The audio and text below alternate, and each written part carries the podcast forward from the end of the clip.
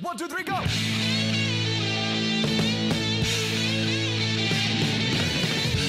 No one told you life was gonna be this way.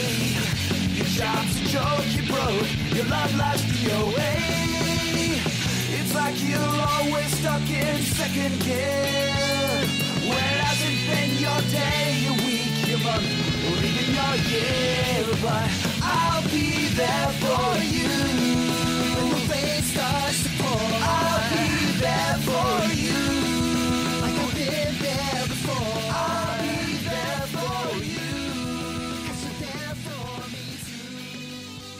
Central Pod, der Friends Podcast.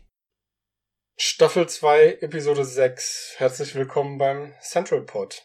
Ich bin Philipp und am anderen Ende der Leitung sitzt wie immer Mike. Hallo Mike. Einen wunderschönen Ostermontag wünsche ich dir. Wir sagen ja sonst selten zeitlich Zusammenhänge, aber vielleicht aufgrund der Corona-Geschichte passt es ganz gut, das einmal einzuordnen. Hier scheint die Sonne, ich hoffe bei euch auch. Es zieht sich jetzt durch die letzten Folgen durch, dass wir, glaube ich, immer sagen, dass wir es selten zeitlich einordnen, um es dann zeitlich einzuordnen. Vor zwei Wochen war Weihnachten, jetzt ist Ostern. Ähm, man könnte nicht maximaler verwirrt sein.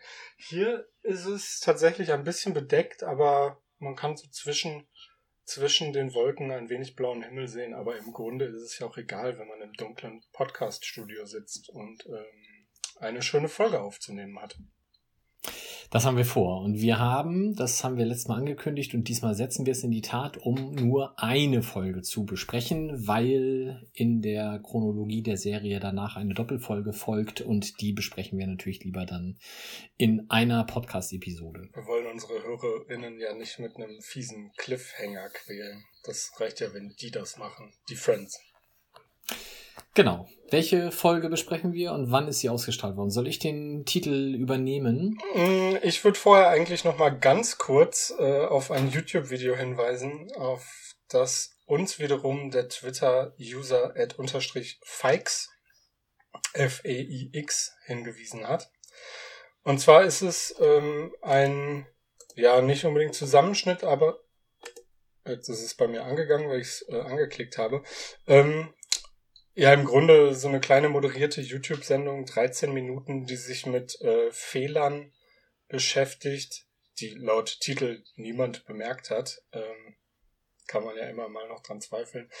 Ähm, die sich über die kompletten zehn Staffeln Friends hinweggezogen haben. Also irgendwelche Sachen, Plotholes, ähm, Ungereimtheiten, die entstanden sind. Und das ist ganz interessant, sich das mal anzugucken. Also ich würde es einfach verlinken und ähm, wer sich ein bisschen tiefer in die Materie reindenken will, was es damit auf sich hat, wo das Haus von den Freunden jetzt nun liegt ähm, und ob es sich bewegt über die Serie hinweg, was wir ja auch alles schon mal kurz angerissen haben, kann da gerne mal reinschauen. Sehr gut, vielen Dank. Gut, dann würde ich mit der Episode beginnen und wir besprechen aus Staffel 2 Episode 11 im Deutschen die lesbische Hochzeit, im Englischen The One with the Lesbian Wedding. Und du darfst gerne wieder erzählen, wann die denn ausgestrahlt wurde. Ähm, in den USA am 28.01.1996 und ähm, hier war seltsamerweise eine Woche Pause. Und in Deutschland war es der 17.07.97. Okay. Ich fasse kurz den Inhalt zusammen. Man kann das so ganz grob in diesmal sogar vier verschiedene Handlungsstränge packen. Ähm, die wichtigste, entscheidendste und natürlich größte Handlung ist besagte lesbische Hochzeit, die schon im Titel auftaucht. Susan und Carol heiraten also. Wir erinnern uns, ähm, die ehemalige Gattin von Ross. Monika freut sich sehr darüber, das Catering übernehmen zu dürfen. Das führt in Folge der Episode so ein bisschen zu Hektik und es werden auch alle eingebunden, aber am Ende klappt das dann doch ganz gut. Ross ist natürlich am Anfang wenig begeistert, fügt sich dann aber in sein Schicksal. Ähm, das wird dann auch insbesondere wichtig, als Carol ihm dann mitteilt, dass sie wahlweise die Hochzeit abblasen wird, beziehungsweise darüber nachdenkt, dies zu tun. Das unterscheidet sich im Deutschen und Englischen ein bisschen, sprechen wir gleich nochmal drüber, weil nämlich ihre Eltern sich gegen die Hochzeit entschieden haben, beziehungsweise zumindest nicht da sein werden, ähm, was natürlich ihren Traum vom äh, Vater an den Altar geführt zu werden, äh, so ein bisschen zerstört. Da habe ich mir gedacht, hat er das denn bei Ross zumindest gemacht? Äh, und dann war es ja zumindest schon mal der Fall. Einmal reicht ja wohl. Einmal reicht ja wohl. Ähm, Ross überzeugt sie dann aber doch zu heiraten und ähm, am Ende führt er sie dann auch zum Altar. Der zweite Handlungsstrang ist eigentlich nur ein Satz in meiner Notiz, aber wird halt für den weiteren Verlauf der äh, Serie noch wichtig, nämlich Joey hat jetzt endlich die Rolle als Dr. Drake Grimory, beziehungsweise wird jetzt zum ersten Mal auch in dieser Rolle gezeigt. Das ist dann aber für die Episode auch schon alles, was man wissen muss. Ähm, dann gibt es einen Handlungsstrang mit Phoebe, die nämlich am Anfang quasi einen Ross-Auftritt hat. Sprich, sie kommt rein in die Wohnung und macht ein sehr, sehr trauriges Hi. und ähm, wir erfahren dann, dass bei der Massage eine ältere Dame auf ihrem Massagetisch verstorben ist. An sich schon Story genug, aber was jetzt halt sich hier besonders dramatisch darstellt, der Geist dieser Dame ist in Phoebes Körper gewandert und das führt zu diversen lustigen Situationen innerhalb der Folge. Und letzter Handlungsstrang, Rachels Mom kommt zu Besuch. Sie findet das alles ganz, ganz, ganz fantastisch und aufregend. Und ähm, nachdem das so ein bisschen, ich will nicht sagen eskaliert, aber doch sehr, sehr komische Züge annimmt, gesteht sie Rachel dann auch, dass sie sich von Rachels Vater trennen will was wirklich Rachel natürlich äh, sehr, sehr trifft. Am Ende hat sie dann so ein bisschen Mitleid mit ihr, weil ähm, Rachels Mutter halt dann sagt, ja, du hast deinen Barry damals nicht geheiratet, ich meinen aber schon ähm, was so ein bisschen zeigt, dass sie wirklich in so einer Art Midlife-Crisis ist und sich denkt, das kann es doch alles nicht gewesen sein. Soweit zur Handlung. Möchtest du noch was ergänzen? Ähm, ich habe so ein paar Punkte mir als erwähnenswert aufgeschrieben. Ähm, zum einen ist es die erste von vielen Hochzeiten, die wir sehen werden im Laufe der zehn Staffeln. Es ist also jetzt quasi der Startschuss. Unter anderem ähm, werden wir Ross ja mehrfach in der Rolle des Bräutigams sehen. Ähm, was auch irgendwie noch, noch ganz, ganz lustig eigentlich ist, finde ich, ähm, wo du es gerade gesagt hast, äh, mit der, der Vater will sie nicht zum, zum Altar führen, was ja irgendwie so eine relativ altmodische Sache ist und auch so ein, so ein ja, eigentlich altmodisches Denken so ein bisschen offenbart. Der Vater übergibt jetzt, übergibt jetzt die Tochter äh, aus, ich, ja, es ist fast aus seinem Besitz, wenn, wenn man sich überlegt, wo das herkommt. Und ähm, da ist es ja dann im Grunde fast folgerichtig, dass wenn man dieses Denken beibehält, dass äh, Ross diese Aufgabe als Ex-Mann dann jetzt in dieser Folge übernimmt.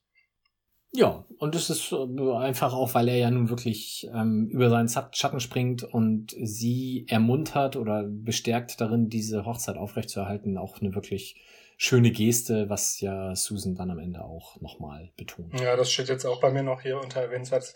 Ich denke jedes Mal, wenn ich die Folge sehe, was das wirklich wie, also ich finde es schon echt groß von Ross, dass er da ähm, das so macht, wie er es macht. Und bin auch immer ein bisschen, ja, hab dann echt tatsächlich Sympathien für ihn, bis die Stelle kommt, ähm, wenn sie vorne am Altar stehen und er sie nicht loslassen will. ja. Das ist dann wieder so ein bisschen unangenehmer Ross-Modus.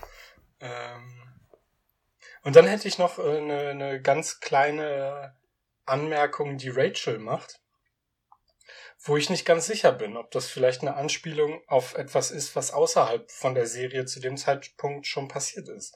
Nämlich ähm, ihre Haare. Genau. Absolute Anspielung. Ja, ne? Die sitzen ja. im ähm, Park und Rachel beschwert sich, dass ihre Mutter ihr zu sehr nacheifert mit dieser Sache, dass sie sich jetzt von, von ihrem Mann trennen will, weil Rachel ja auch nicht Barry geheiratet hat und jetzt auch irgendwie ein cooles Leben in der Stadt haben will, so wie Rachel das haben will und sogar darüber nachdenkt, mal Marihuana zu rauchen. und da sagt äh, Rachel, es würde doch auch reichen, wenn sie mir meine Frisur kopieren würde. Und ähm, das ist ja was, was sich, glaube ich, von 94 bis 2004 durchgezogen hat, dass Frauen auf der ganzen Welt den Rachel-Schnitt haben wollten. Ja, also das, das glaube ich schon, dass das genau ähm, so eine Anspielung dann auch ist. Also auf den einschlägigen Seiten über Friends habe ich das irgendwo als Notiz auch nochmal gesehen, wenn ich es jetzt irgendwo auch nochmal wiederfinde. Ich war mir halt Genau. nicht sicher, ob das in der zweiten Staffel schon eine Sache war. Aber kann ja gut sein. Na, also auf der, auf der friendsfandom.com steht, it's reference to the Rachel haircut, which was actually popular then. So, das denke ich schon, dass das sich sehr, sehr, dass das wahrscheinlich schon in der ersten Staffel der Fall war Mhm. und sie das hier jetzt einfach dann aufgreifen. Ja, fand ich irgendwie cool. Und Ja. äh, das wär's auch eigentlich schon, was ich an erwähnenswertem rund um die, oder es ist ja eigentlich schon in der Folge, aber so, ich sag mal, nicht direkt handlungsbezogen habe. Genau, wir werden über die ähm, gleichgeschlechtliche Hochzeit gleich noch mehr sprechen. Da hast du nämlich was vorbereitet, können wir an der Stelle schon mal verraten. Ähm, haken jetzt aber die sonst üblichen äh, Kategorien ab, die wir auch behandeln. Und ich beginne mal mit den Gaststars. Mhm. Da haben wir als erstes gleich mal Rachels Mom, die da in der Serie heißt Sandra Green und gespielt wird von Marlo Thomas. Ähm, die ist bekannt geworden in den 70ern mit einer Serie, die da heißt That Girl, im Deutschen süß, aber ein bisschen verrückt. ähm, habe ich nie gesehen. Ja, nicht schlecht, genau. Ähm, hat dann aber auch später noch ein bisschen Karriere im Filmbusiness gemacht. Unter anderem war sie jetzt vor kurzem zu sehen in Ocean's 8, also ähm, die, äh, der, der, ja, ich sag jetzt mal, dritte Teil ist das, glaube ich, von Ocean's 11, wo dann ja Ocean's 12 kam und dann unter anderem Sandra Bullock das Ganze nochmal ähm, in der Frauenversion verfilmt wurde.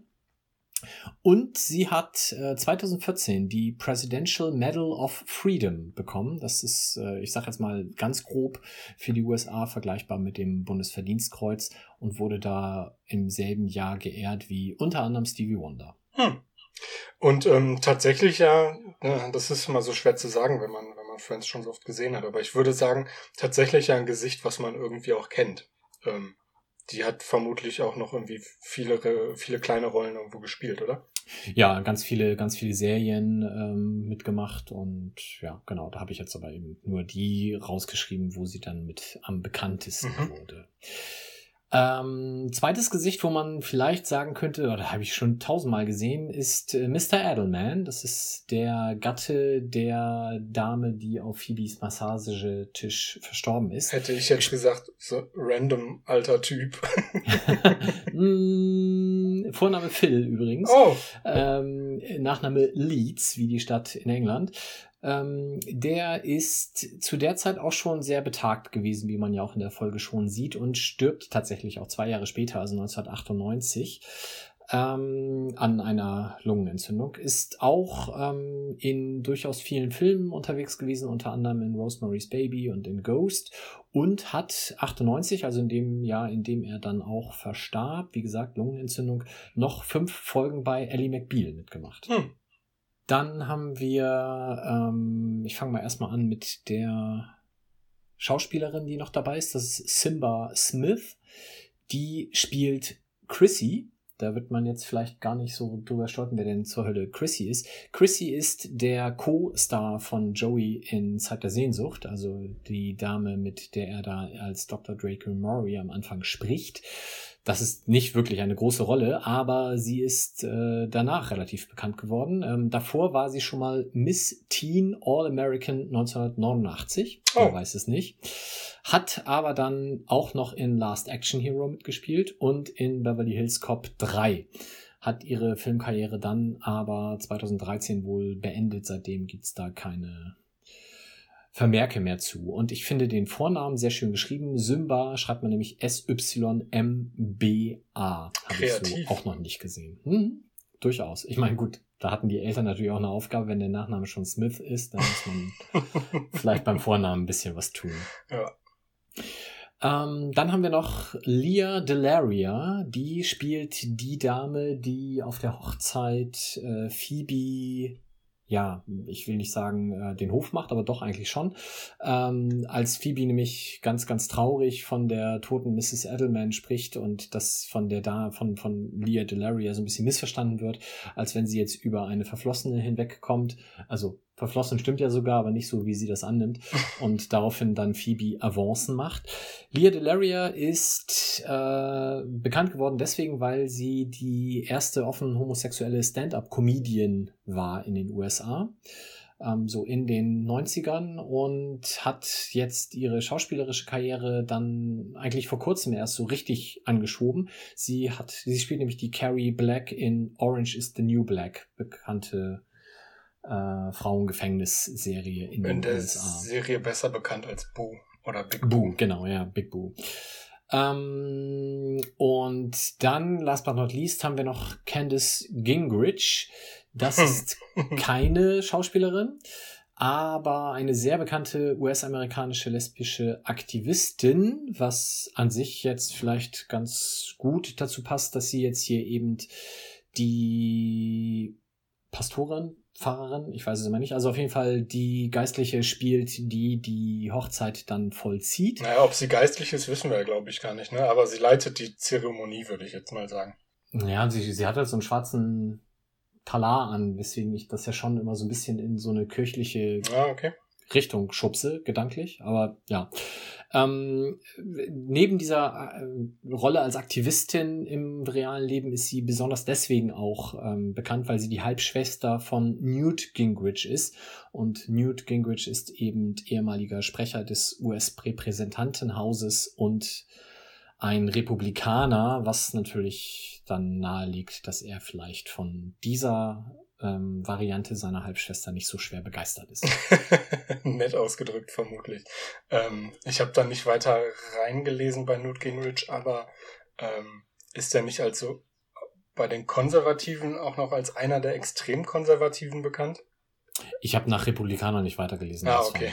egal. Das ich hab, das ja hat auch. mir da, Vorurteile bestätigt. Ja, oh, so ein Arschloch. Wahrscheinlich ist er der einzige Republikaner, der für die gleichgeschlechtliche Ehe eintritt. Nein, bestimmt nicht. Kann ich mir nicht vorstellen. nee. Da gibt's andere.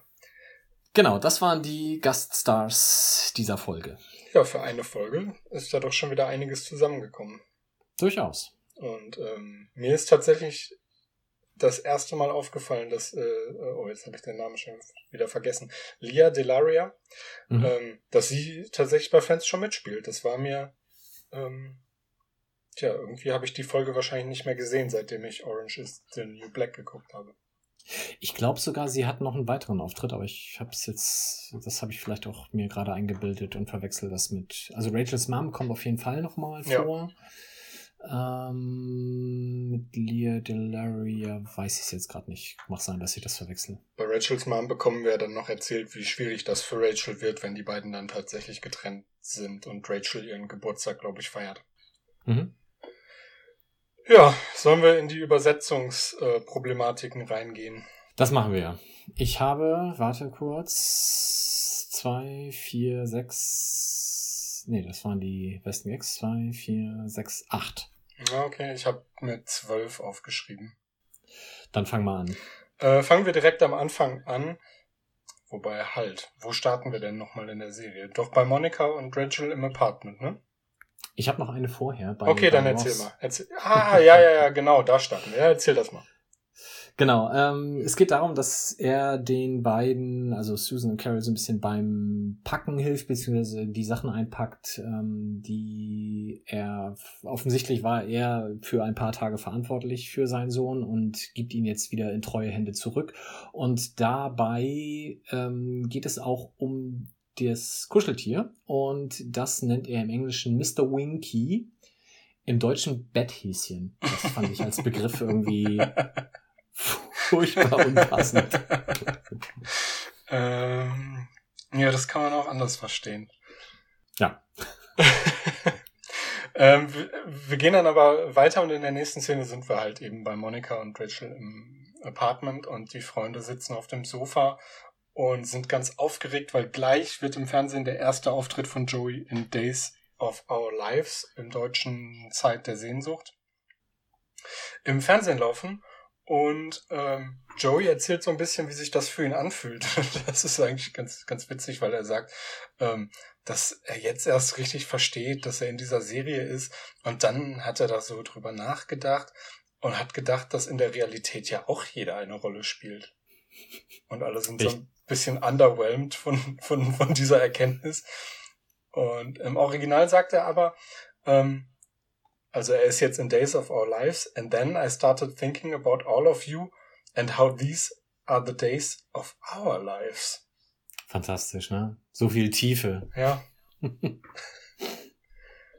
Sensationell. Ähm, und er soll dann im nächsten Schritt eben, weil alle total begeistert sind, ihn gesehen zu haben, nochmal ein paar von seinen Schauspielskills, die er in der Serie gelernt hat, vorführen. Und sagt im, im Deutschen zu irgendwem, der nicht, nicht äh, anwesend ist, in seiner Rolle als Arzt vermutlich. Ich habe ihnen doch Bettruhe verordnet, sie Trottel, und alle freuen sich. Und im Englischen sagt er, damn it, braver man, it's right there on the chart. Keine Ahnung, was mhm. das bedeuten soll. Ich weiß es auch nicht. Also ich, ich habe äh, da auch nicht ganz verstanden, wieso man das nicht einfach übersetzt. Aber äh, wahrscheinlich ist das einfach. Ich, ich, ach so, ich hätte noch mal gucken können, ob Braverman jetzt irgendein das ich geguckt. feststehender Begriff ist. Ne? Nee, ich hatte geguckt, ob Braverman ein Charakter in Days of Our Lives ist, aber ist wohl nicht. Auch nicht gewesen. Ähm, ja, keine Ahnung. Das, also das muss aber auch schon schwer sein, diese Serie, die seit, was hast du erzählt, seit 1970 läuft, täglich, dass mhm. man da noch Charakternamen findet, die da nicht gefallen sind. Ja, ja, vielleicht gab's den auch mal, aber es steht nichts davon im Internet, weil man kann ja auch nur mal, okay. der, der Platz im Internet ist ja auch begrenzt, wissen wir. Absolut, absolut. Was hast du denn? Als nächstes habe ich, äh, wie Phoebe über, äh, beziehungsweise die Dame, die in ihrem Körper steht, über andere Prominente redet. Mhm. Ähm, es geht nämlich darum, dass, also wir, wir stellen jetzt fest, dass äh, mitten in Konversationen besagte Mrs. Edelman einfach eingreift. Ich glaube im Deutschen ähm, mit einer anderen Stimme. Ja. Ähm, und ich weiß nicht, ob das die Synchronstimme dann von Leah Delaria sogar ist. Weil als die Phoebe dann später anspricht, klingt das sehr ähnlich. Weiß ich aber nicht, habe ich auch nie ah, okay. nachgeguckt. Äh, Im Englischen ist es, glaube ich, einfach ähm, nur ähm, sie selbst mit verstellter Stimme. Also da zumindest habe ich das so für mich mhm. interpretiert beim Anhören. Ähm, also klingt zumindest so, als wenn dieser Kudrow das selber spricht, nur halt. Ja, ist ja versteht. irgendwie auch naheliegend, ne? ja, das ist im Deutschen ist es schon, also wirklich mit dem Holzhammer ähm, diese andere Stimme, aber nun gut. Ähm, auf jeden Fall, mitten in die Diskussion, sie sitzen alle zusammen im Perk, ähm, geht es dann darum, ähm, äh, wer, also sie sagt einfach, wie denn wohl die Ehe von Humphrey Bogart und Lauren Bacall verläuft. Ähm, das ist, glaube ich, im deutschen Lauren Bacall schon wahrscheinlich vielen nicht so wirklich ein Begriff. Auf jeden Fall ist das die Ehefrau, die zweite Ehefrau von Humphrey Bogart gewesen. Im Englischen ähm, reden sie über Stella Nateman und Rod Steiger. Ich weiß nicht, ob dir die beiden Namen irgendwas gesagt haben. Ähm, nur kurz noch zu Lauren Bacall, auch eine Schauspielerin gewesen, also nicht nur Frau von Humphrey Bogart. ja, ja, ja, genau. Also eine ähm, sehr, sehr erfolgreiche ja, zu der Zeit. Aber als er 25 war und auf äh, den Höhepunkt seiner äh, Karriere war sie 19 und ähm, dafür hat er dann seine bis dato Ehefrau dann verlassen. Ah, okay. Äh, so wie ich es verstanden habe, ich habe versucht, Stella Needman oder Netman oder, oder was und äh, Rod Steiger zu googeln und habe tatsächlich nur äh, Ergebnisse gefunden, die genau auf diese Friends-Folge verweisen. Ich vermute, es soll ähm, was sein, was Mrs. Edelman aus dem Privaten irgendwie mitgebracht hat. Also irgendwelche Leute, also sie sagt ja, talk about crap, try listening to Stella Needman and the story of her and Rod Steiger for the hundredth time. Ähm, das hört sich für mich so an, als wäre das was, was irgendwie jedes Mal, wenn sie im Kaffeeklatsch mit ihren Freundinnen sitzen würde, nochmal erzählt werden würde von Stella Needman. Ja, also Rod Steiger ist tatsächlich auch ein Schauspieler gewesen. Ah, okay. Ähm, aber bei Stella Needman habe ich auch nichts gefunden. Okay, vielleicht ist es Stella Needman, die mal den Schauspieler Rod Steiger getroffen hat und das immer und immer wieder erzählt. Das kann gut sein, ja. Ich glaube, es, wir bleiben ähm, bei der gleichen Szene, da ist die Frau dann ja noch da, in, also die ist ja immer da, aber sie meldet sich noch manchmal zu Wort und sagt dann zu, ist auch nur ein ganz kurzer Unterschied, äh, Chandler Füße vom Tisch. Und im Original sagt sie eher sowas wie setz dich mal gerade hin. Mhm. Sie sorgt also für Ordnung. Zu Recht. Ja. Ähm, dann kommt bei mir als nächstes Rachels Mom. Ja, aber fantastisch. Erzähl. Ähm, ich weiß, ich weiß jetzt nicht, ob ich das äh, dazu habe, was du fantastisch findest, äh, Ach wie so. sie Monika begrüßt. Ja. Fand ich großartig. ja, es ist Also- doch vor allem aber ein kompletter Unterschied, oder nicht? Vielleicht kann ich das auch im, im vielleicht verstehe ich das im Englischen falsch, aber für mich ist es das komplette Gegenteil. Ja, genau. Also im Deutschen finde ich es einfach wirklich schlecht und unlustig, aber im Englischen habe ich sehr gelacht. Es passiert, äh, also, nee, nicht, es, pass- es passt auch im Deutschen gar nicht zu der Geschichte. So, jetzt müssen wir es aber auch erzählen. Ja, ich, ich sage es jetzt. Äh, sie sagt im, im Deutschen zu Monika, also begrüßt sie, beziehungsweise von vorne. Rachel stellt ihre Mutter allen vor. Und Monika kennt sie ja schon, weil Rachel und Monika sind ja ganz, ganz alte Freundinnen. Und sie weiß also offenbar, dass Monika früher dick war. Was wir ja auch, glaube ich, schon wissen. Genau. Ähm, und Rachels Mutter sagt zu Monika, findest du nicht, dass du mal ein bisschen abnehmen solltest? Und das ist entweder Ironie oder, also, ja, keine Ahnung, was sich die, die Übersetzer dabei gedacht haben. Weil im Original sagt sie, last time I saw you, it was eat or be eaten. Ja. Was ich viel besser finde. Ja, Also, und, und auch lustig in der Stelle tatsächlich. Also würde man natürlich heute aus political correctness Gründen so nicht mehr sagen, aber ähm, da dann die deutsche Übersetzung zuzufinden, das ist schon sehr obskur. ja. Was hast du denn als nächstes? Ich habe wieder äh, Mrs. Edelman, die jetzt wieder über ähm, ja, tote Leute, inzwischen tote Leute spricht. Okay, ich hätte noch einen Punkt vorher. Mhm. Und zwar ist es weiterhin Rachels Mutter, die ja ganz, ganz, ganz begeistert ist davon, dass Rachel da jetzt einen Job hat und erzählt, dass sie ja noch nie gearbeitet hätte und direkt vom, von, von ihrem Vater äh, ins Studentenwohnheim und dann zu ihrem Mann gezogen ist, beziehungsweise mit dem zusammengezogen ist. Ähm, und sagt dann zu Rachel, wenn du hier keinen Kaffee eingießen würdest, dann hätte hier niemand was zu trinken. Daraufhin sagt Chandler, keine Bange, hier bekommt wirklich jeder, was er verdient. Was irgendwie ganz witzig ist und so. Wir haben auch am Anfang schon wieder gesehen, dass es nicht so ganz klappt. Ähm, beziehungsweise Rachel mit einem abgeräumten Tablett kommt nur, um irgendwie was am Tisch mit den Freunden zu besprechen. Ähm, und nicht mit der bestellten Bestellung. Und im Original.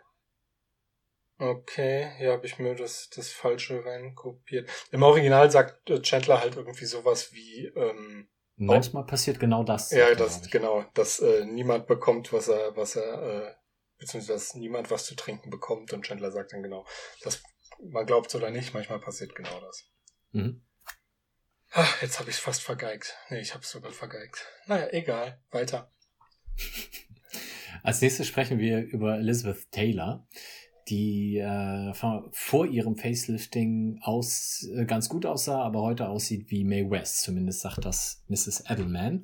Und ich glaube, den deutschen Schauspieler, äh, den deutschen Zuschauern kann man Elizabeth Taylor schon noch zutrauen. Mae West war, glaube ich, zu der Zeit auch noch eher mal ein Begriff, als es vielleicht heutzutage wäre. Im Englischen ähm, ist es aber so, dass das auch tatsächlich ganz vielen englischsprachigen Zuschauer, Zuschauern und Zuschauerinnen nicht vermittelbar war, wer da erwähnt wurde. Nämlich, sie spricht von Evelyn Dermer, äh, die vor ihrem Facelifting ganz gut aussah und inzwischen eher aussieht wie Soupy Sales. Ich muss zugeben, ähm, Evelyn Dermer sagte mir genauso wenig wie Soupy Sales. Ja, ging mir auch so. Soupy Sales scheint aber zumindest eine real existierende Person zu sein, äh, nämlich ein älterer Komiker aus den 50ern. Also in den 50ern war so seine große Zeit und wenn der Mann, Mann sich dann vorstellt, wie der heute aussieht, dann ist das kein Kompliment. Evelyn Dermer habe ich mehrfach googeln müssen in verschiedenen Schreibweisen, weil in der Schreibweise, wie es im Untertitel ähm, in der Serie geschrieben wird, nämlich D-U-R-M-E-R, findet sich nichts außer eben Bezugnahme auf die Friends-Folge. Also ich habe Ähm, eine Evelyn Dermer gefunden mit E. Dermer. Genau. Ah, okay. Die findet man ähm, dann, aber das ist eine Theaterschauspielerin aus Großbritannien. Und das kann ich auch ehrlich gesagt den US-amerikanischen Zuschauern und Zuschauerinnen nicht zutrauen, dass sie das gewusst haben.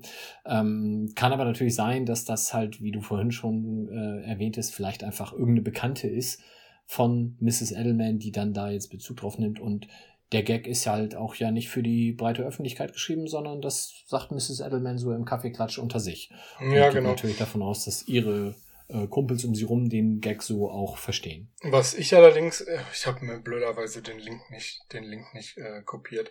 Ähm, eine Quelle hat gesagt, Evelyn Dermer was an actress born about uh, 1884. She was born in Essex and later became director of the Schubert Theater in New York. Also ähm, es kann schon sein, dass man sie in New York kennt. Allerdings ist es vor 110 Jahren passiert, ähm, beziehungsweise vor wahrscheinlich 100 Jahren. Ähm, nee, nicht ganz. Egal, vor langer Zeit. Ähm, und ja, genau, es ist wahrscheinlich eher das, dass ähm, der Witz auch dadurch im Deutschen verfälscht wird, dadurch, dass es über wirklich bekannte Personen gesprochen wird. Und ähm, was du eben sagtest, ähm, es passt doch besser zu dem, was wir vorhin schon hatten, dass es eben darum geht, dass sie irgendwelchen privaten Gossip ausplaudert. Genau. So, dann, ich bin schon bei Monika und der Zubereitung fürs Essen. Ja, erzähl mal. ähm, also es geht darum, dass jetzt ähm, sie halt abfragt, wie denn äh, die Essensplanung für die Hochzeit wohl ist. Und ähm, jetzt habe ich mir nicht aufgeschrieben, was sie denn da meint zu machen. Äh, Hühnerbrust. Ach ja, Hühnerbrust, genau.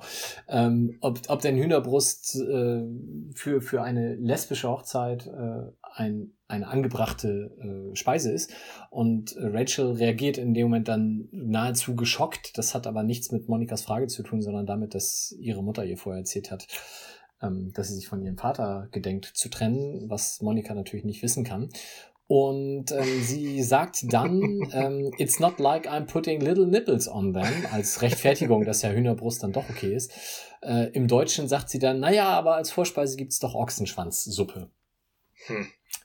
Ja, finde ich im Deutschen auch nicht so richtig lustig. Vielleicht war das aber mit Nippeln auch ähm, noch schwieriger zu übersetzen. Naja, ich meine, die Wörter sind im Großen und Ganzen gleich.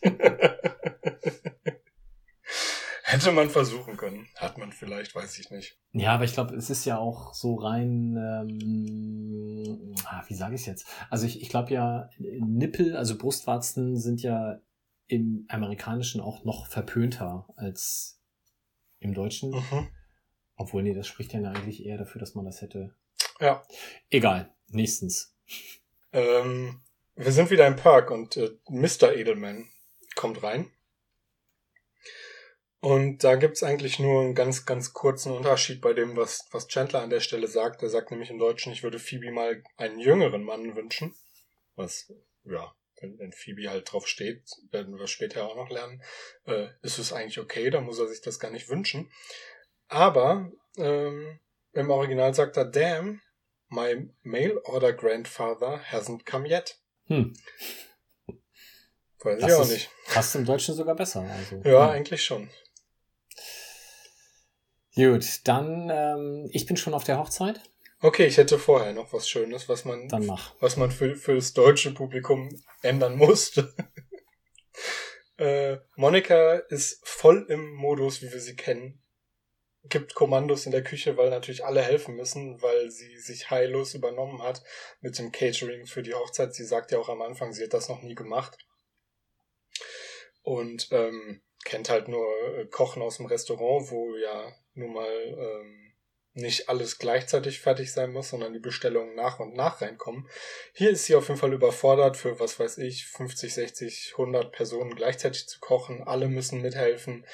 Und ähm, ja, sie gibt Kommandos wie bei der Armee. Und Chandler sagt, als Schauspielerin würde ich dich nur für irgendeinen Stummfilm besetzen.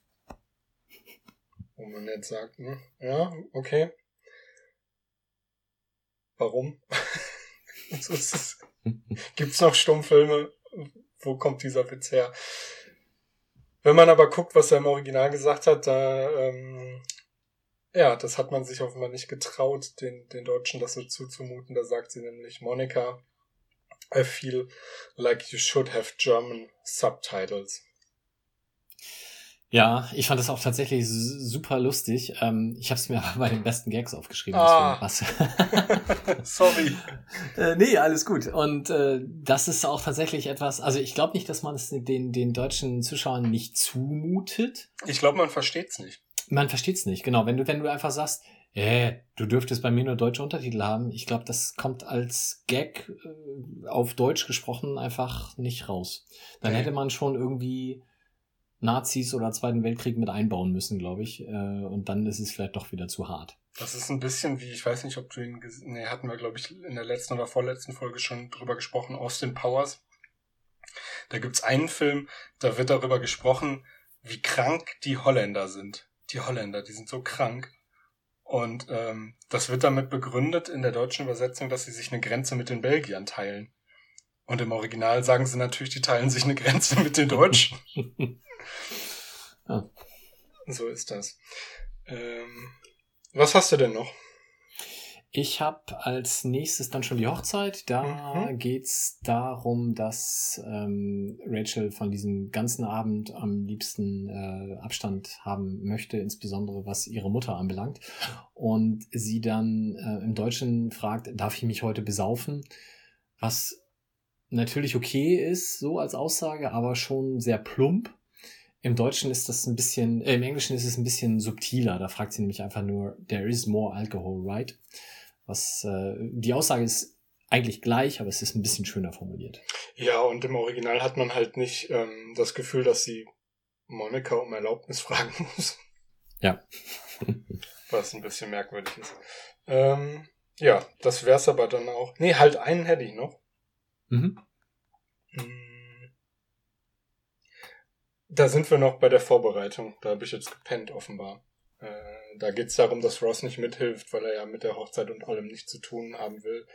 Und Monika wird wütend und will Hotdogs äh, im Original die Hotdogs in Ross reinstopfen und es Pigs in Ross nennen. Und ähm, ja, es ist ein bisschen expliziter als im Deutschen, wo sie nur sagt, ich nehme ein paar von den Hotdogs und nenne es Ross im Schlafrock. Ich habe noch einen, und zwar oh. ähm, als Chandler am Ende versucht, auf dieser Hochzeit doch irgendwie noch zu landen bei irgendjemandem, ähm, ist diese eine Dame, die er zwei oder dreimal anspricht und so am Ende, als er dann wirklich die allerletzte Verzweiflungstat macht, geht er auf sie zu und sagt, ach komm, vor, vor Gott sind wir doch alle gleich, jeder hat einen Schniepel. ich fand diesen Satz schon sehr komisch, aber naja. Und im Englischen geht er auf sie zu und sagt, look, Penis, Schmienis und äh, redet dann noch irgendwie weiter. Also das ist, äh, glaube ich, auch eine Aussage, die man einfach so als Redewendung, wenn es sie denn so gibt, äh, auch kaum eindeutschen konnte. Mhm. Zu der Hochzeit noch, äh, es wird uns ja die ganze Zeit vermittelt, dass auf, auf der Hochzeit, weil es ist ja eine Lesben-Hochzeit, äh, auf jeden Fall auch nur lesbische Frauen sind. Das fand ich ein bisschen merkwürdig. Das ist schon sehr klischeehaft, ja, das stimmt. Und dürfte in der Realität äh, deutlich anders sein, ja. Ja. Gut. Sind wir bei den Dingen, die uns am besten gefallen haben? Jo. Ich würde was zu Ross sagen wollen.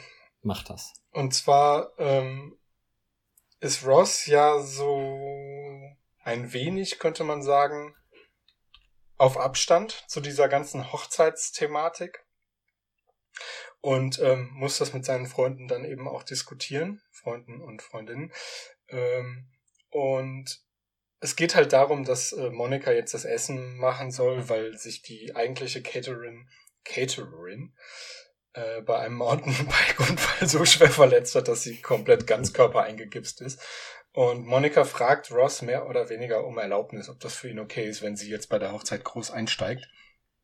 Und dann merkt man halt so, Ross fühlt sich mit dieser ganzen Sache total unwohl, was man ja auch irgendwo verstehen kann.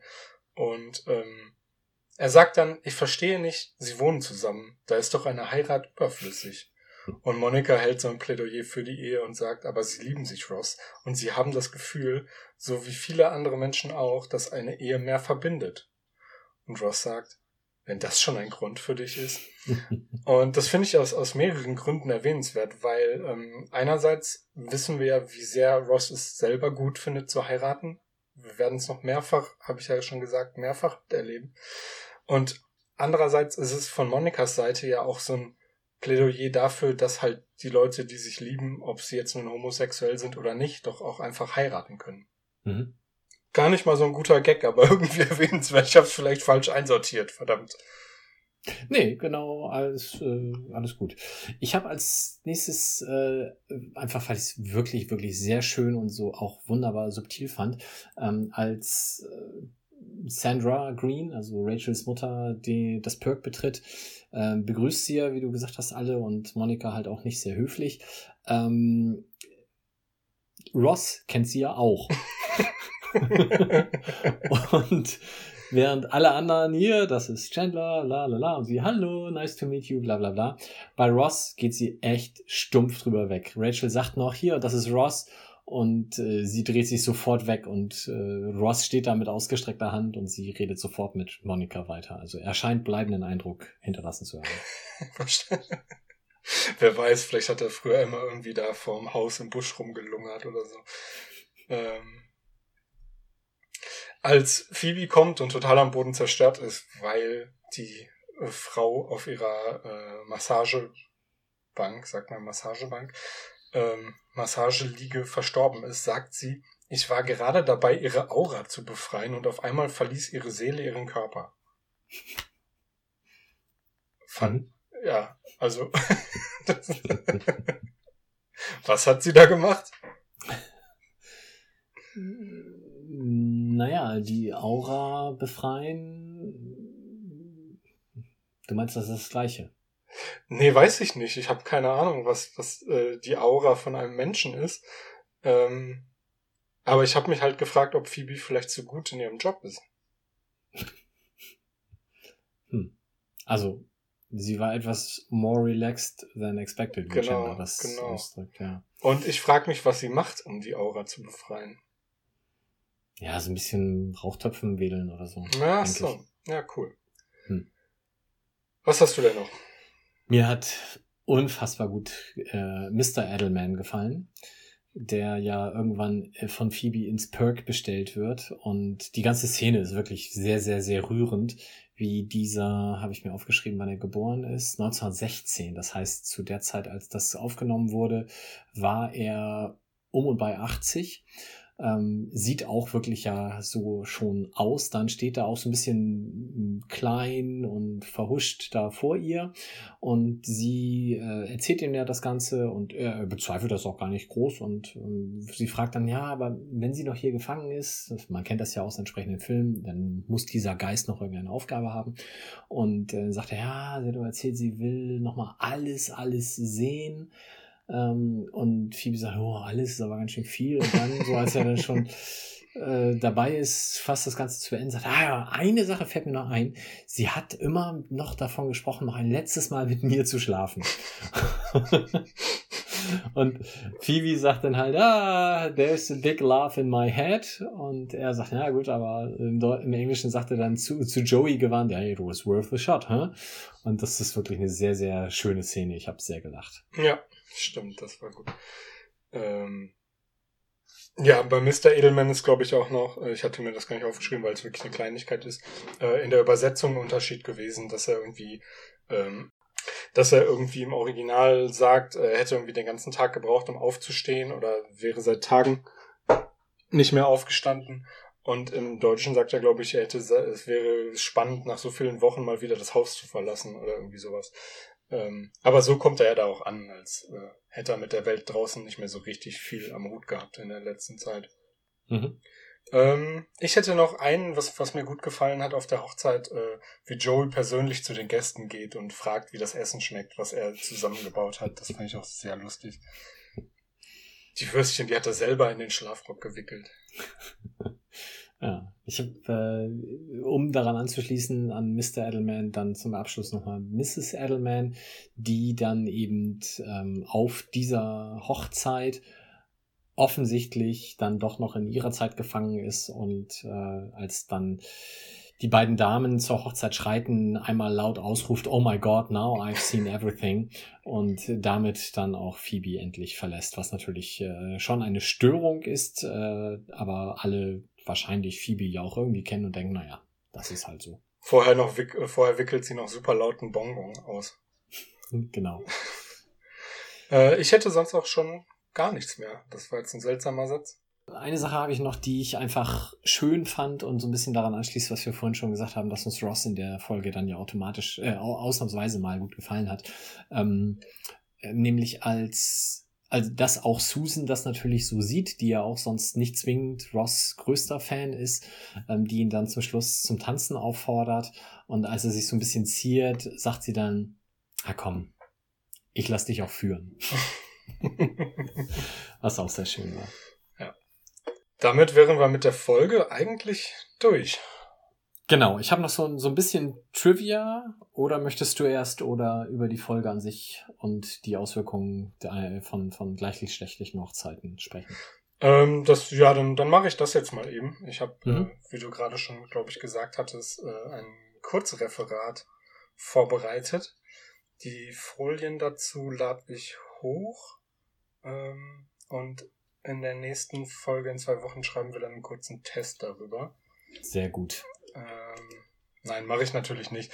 Aber ähm, ich habe halt mal geguckt, wie wahrscheinlich oder, oder wie war überhaupt 1900, jetzt habe ich schon wieder vergessen, 97, ähm, die rechtliche äh, Lage, mhm. wenn zwei Frauen im, im Staat New York oder in der Stadt New York heiraten wollen. Ging das überhaupt? Ist die Serie hier irgendwie ihrer Zeit voraus? Und ich habe ein bisschen mich dazu umgesehen. Quellen sind äh, Wikipedia natürlich, Spiegel Online, queer.de, äh, ein Paper von der Columbia University und äh, die Website D äh, von DLF Kultur.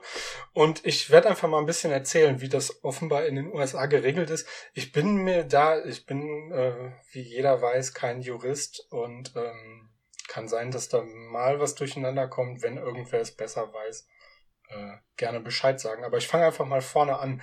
Und zwar ist es ähm, wie man sich ja vorstellen kann, so, dass in den USA vieles auf Ebene der Bundesstaaten geregelt ist. Und so ist es auch mit der gleichgeschlechtlichen Ehe teilweise. Grundsätzlich gibt es verschiedene Formen der Anerkennung. Es gibt die sogenannte gleichgeschlechtliche Ehe und es gibt eingetragene Partnerschaften. Und hier wird nochmal unterschieden, und zwar gibt es da die ganz tollen Begriffe, ähm, die überhaupt nicht technokratisch klingen. Die Civil Union, und die Domestic Partnership. Ähm, Domestic Partnerships sind da dann nochmal deutlich schlechter gestellt, was die Rechte angeht. Und ähm, bis 2015 war es so, dass die Ehe zwischen Homosexuellen in den meisten Staaten durch äh, die Verfassung verboten war. Das waren, äh, wie man sich vermutlich, äh, ohne jetzt irgendwelche Klischees bedienen zu wollen, denken kann, die Südstaaten, der mittlere Westen und die Mountain States, wo ich nachgucken musste. Ich weiß nicht, ob es jeder weiß. Die Mountain States sind so im, im Westen von Nord nach Süd die Staaten, durch die die Rocky Mountains verlaufen. Utah wäre einer davon. Ähm, ja, Colorado, glaube ich, auch noch einer und noch so ein paar andere. Mhm. 2015, hatte ich gerade gesagt, ist deshalb ein einschneidendes Datum, weil in dem Jahr äh, das äh, Bundesverfassungsgericht, um es jetzt mal zu übersetzen, ich glaube, es ist, wäre Supreme Court im Original, das äh, diskriminierende Verbot der gleichgeschlechtlichen Ebene auf Bundesstaatsebene gekippt hat. Damals hat ein Mann namens James Obergefell gegen die Staaten Ohio, Kentucky, Michigan und Tennessee geklagt, weil die äh, die Ehe zwischen ihm und seinem Mann John Arthur nicht anerkennen wollten. Und am 26.06.2015 hat der Supreme Court dann entschieden, in einem sehr knappen Urteil, ich glaube 5 zu 4, ähm, dass die Diskriminierung gegen die Verfassung verstoße und äh, zu beenden sei. Also nicht nur auf äh, Länder, beziehungsweise nicht nur auf Bundes-, sondern auf Bundesstaatenebene. Und ähm, auf, jetzt wird es ein bisschen kompliziert. Auf Bundesebene hatte der Supreme Court schon 2013, ebenfalls am 26.06., entschieden, dass die Gleichstellung der gleichgeschlechtlichen Ehe ähm, auf Bundesebene eben einzuhalten sei. Das ist jetzt irgendwie ein bisschen unübersichtlich, weil auch eben Bundesebene, Bundesstaatenebene. Ähm, da ging es, soweit ich das verstanden habe, darum, dass zwei Frauen in ähm, irgendeinem Neuengland-Staat, oh Gott, welcher war es denn nochmal? Äh, äh, egal, in irgendeinem, äh, in Vermont, genau, äh, geheiratet haben. Damals war das da schon erlaubt. Ähm, aber eine der Frauen ist dann gestorben und dann gab es halt Theater wegen Erbschaftssteuer und das ist eine Sache, die auf Bundesebene passiert und äh, da wurde halt geklagt und ähm, ihr wurde Recht gegeben. Was allerdings nicht hieß, dass irgendwie auf Bundesstaatenebene ähm, das nun legalisiert war. Wow, super kompliziert. Zum Glück war ich nie in einer Jura-Vorlesung. Also, 2015 durften dann Homosexuelle also in jedem Staat der USA gleichberechtigt heiraten. Ein großer Schritt. Kleiner Fun Fact, den ich mir noch aufgeschrieben habe. Ähm, die allererste gleichgeschlechtliche Ehe hat es in USA. Jetzt darfst du mal kurz raten, wann es die gegeben hat. Ich meine, wir haben da sogar schon mal drüber geredet, oder? Weiß ich nicht. Ich sag mal 2005. 1971 in Minnesota. Ach, krass. Dort haben nämlich Michael McConnell und Jack Baker eine Gesetzeslücke ausgenutzt. Im äh, Gesetz war nämlich von gleichgeschlechtlichen Ehen nicht die Rede. Sie waren also nicht ausdrücklich ausgeschlossen, weil man sich vermutlich nicht vorstellen konnte, dass jemand auf so eine Idee kommt. Und ähm, Jack hat seinen Namen in Pat Lynn geändert, was halt ähm, nicht direkt äh, einem Geschlecht zuzuordnen ist. Und so ist es erstmal durchgegangen. Sie haben einen Trauschein bekommen. Äh, die Anerkennung dieser Ehe wurde allerdings 48 Jahre lang bis ins Jahr 2019 verweigert. Unfassbare Zahl. Ähm, aber 2019 wurde auch diese Ehe dann schlussendlich anerkannt. Schauen wir aber nach New York, was ja nun mal der Staat ist, der uns hier für diese Folge interessiert. Und hier haben wir 2003 ein äh, Gerichtsurteil von einem New Yorker Gericht, das eben eine in Vermont geschlossene Civil Union, von der wir ja vorhin schon mal kurz gehört haben, ähm, beziehungsweise beschlossen hat, dass diese Civil Unions, die in einem anderen Staat geschlossen wurden, in New York anerkannt werden müssen. Mhm. Heiratslizenzen für Homosexuelle hat es aber trotzdem nicht gegeben. 2008 wurde die Entscheidung dann ähm, auf außerhalb von New York geschlossene gleichgeschlechtliche Ehen ausgeweitet, also nicht mehr nur Civil Unions oder diese Domestic Partnerships, sondern eben auch äh, in Anführungsstrichen richtige Ehen. Und ähm, schon 2000, äh, schon in Anführungsstrichen 2007 kam ein Gesetzeswurf ins Spiel, der die Schließung gleichgeschlechtlicher Ehen in New York legalisieren sollte, hat allerdings dann aufgrund verschiedener Mehrheitsverhältnisse nochmal bis zum 24. Juli 2011 gedauert, bis das dann durchgegangen ist und die ersten gleichgeschlechtlichen Eheschließungen in New York stattfinden konnten. Jetzt wird's aber, wem es noch nicht unübersichtlich genug war, es wird noch ein bisschen besser. Und zwar gibt's offenbar nicht nur Gesetze auf Bundes- und auf Bundesstaatenebene, sondern auch auf Stadtebene. Und hier hat es offenbar, das war jetzt nicht so ganz verständlich für mich als äh, Juralein, 1998 die Entscheidung gegeben, dass in New York City sogenannte Domestic Partnerships, also die geringst ausgestattete Rechtsform, ähm, die außerhalb der Stadt New York zustande gekommen sind, in New York anzuerkennen sind. Es wurde allerdings nicht ganz klar, ob solche Verbindungen auch in New York geschlossen werden konnten. Ich glaube allerdings nicht. Das hörte sich für mich nicht so an. Und ähm, selbst wenn das der Fall gewesen wäre, sind wir 1998 ähm, immer noch zwei Jahre vor dem Dreh der Friends-Folge, die wir heute besprochen haben. Also das, was wir gesehen haben, hätte vermutlich in New York 1996, 1997 nicht stattfinden können. Ähm, ja, Das äh, so viel dazu. Bist du noch da? Ich bin noch da. Ich bin tatsächlich ein bisschen sprachlos, aber das sollte man bei den USA vielleicht generell gar nicht mehr so sein. Aber da haben wir, glaube ich, keine Zeit, das alles zu besprechen. Ähm, ja, ich glaube, ich, es ist ja auch noch nicht so ganz lange her, bis es äh, bei uns ähm, so weit war, oder? Ich weiß nicht, wann war es? 2018, 2017, dass der Bundestag ähm, die Gleichberechtigung beschlossen hat. Ja, ich google das mal schnell. Ja. Peinlich, dass ich das nicht vorher nachgeguckt habe. Also Holland, also Niederlande 2001 als erstes europäisches Land. Dum, dum, dum, dum, dum. Wo haben wir Deutschland? Da. Tatsächlich 2017. Ja. Ja. Zwei Jahre nach den USA. Und 2009 ähm, gab es da schon so die ersten äh, vorsichtigen Gesetzänderungen, die in die Richtung dann gingen. Das waren dann diese Verpartnerungen und wie die immer so fürchterlich hießen. Ja. Gut, ähm, ich habe noch so ein bisschen äh, Wissenswertes dann zur Folge, nämlich es gab tatsächlich zwei TV-Anbieter, die die Ausstrahlung dieser Episode verweigert haben. Mhm. Das waren äh, also jetzt in Texas und in Ohio, wobei das jetzt nicht heißt, dass in ganz Texas und Ohio die Folge nicht lief, sondern es waren dann äh, offensichtlich muss man das so sich vorstellen, dass es dann auch lokale Fernsehanbieter pro Stadt, pro Dorf irgendwie noch gibt. Ähm, aber immerhin schlug das entsprechende Wellen.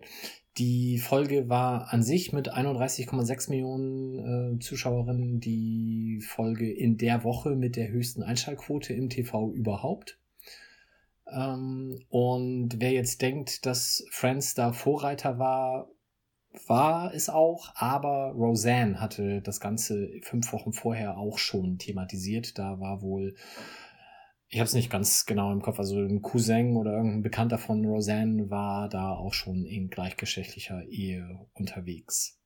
Ja, fünf Wochen vorher ähm, heißt aber, dass es ungefähr zur gleichen Zeit wahrscheinlich gedreht wurde. Ähm, Genau, ja.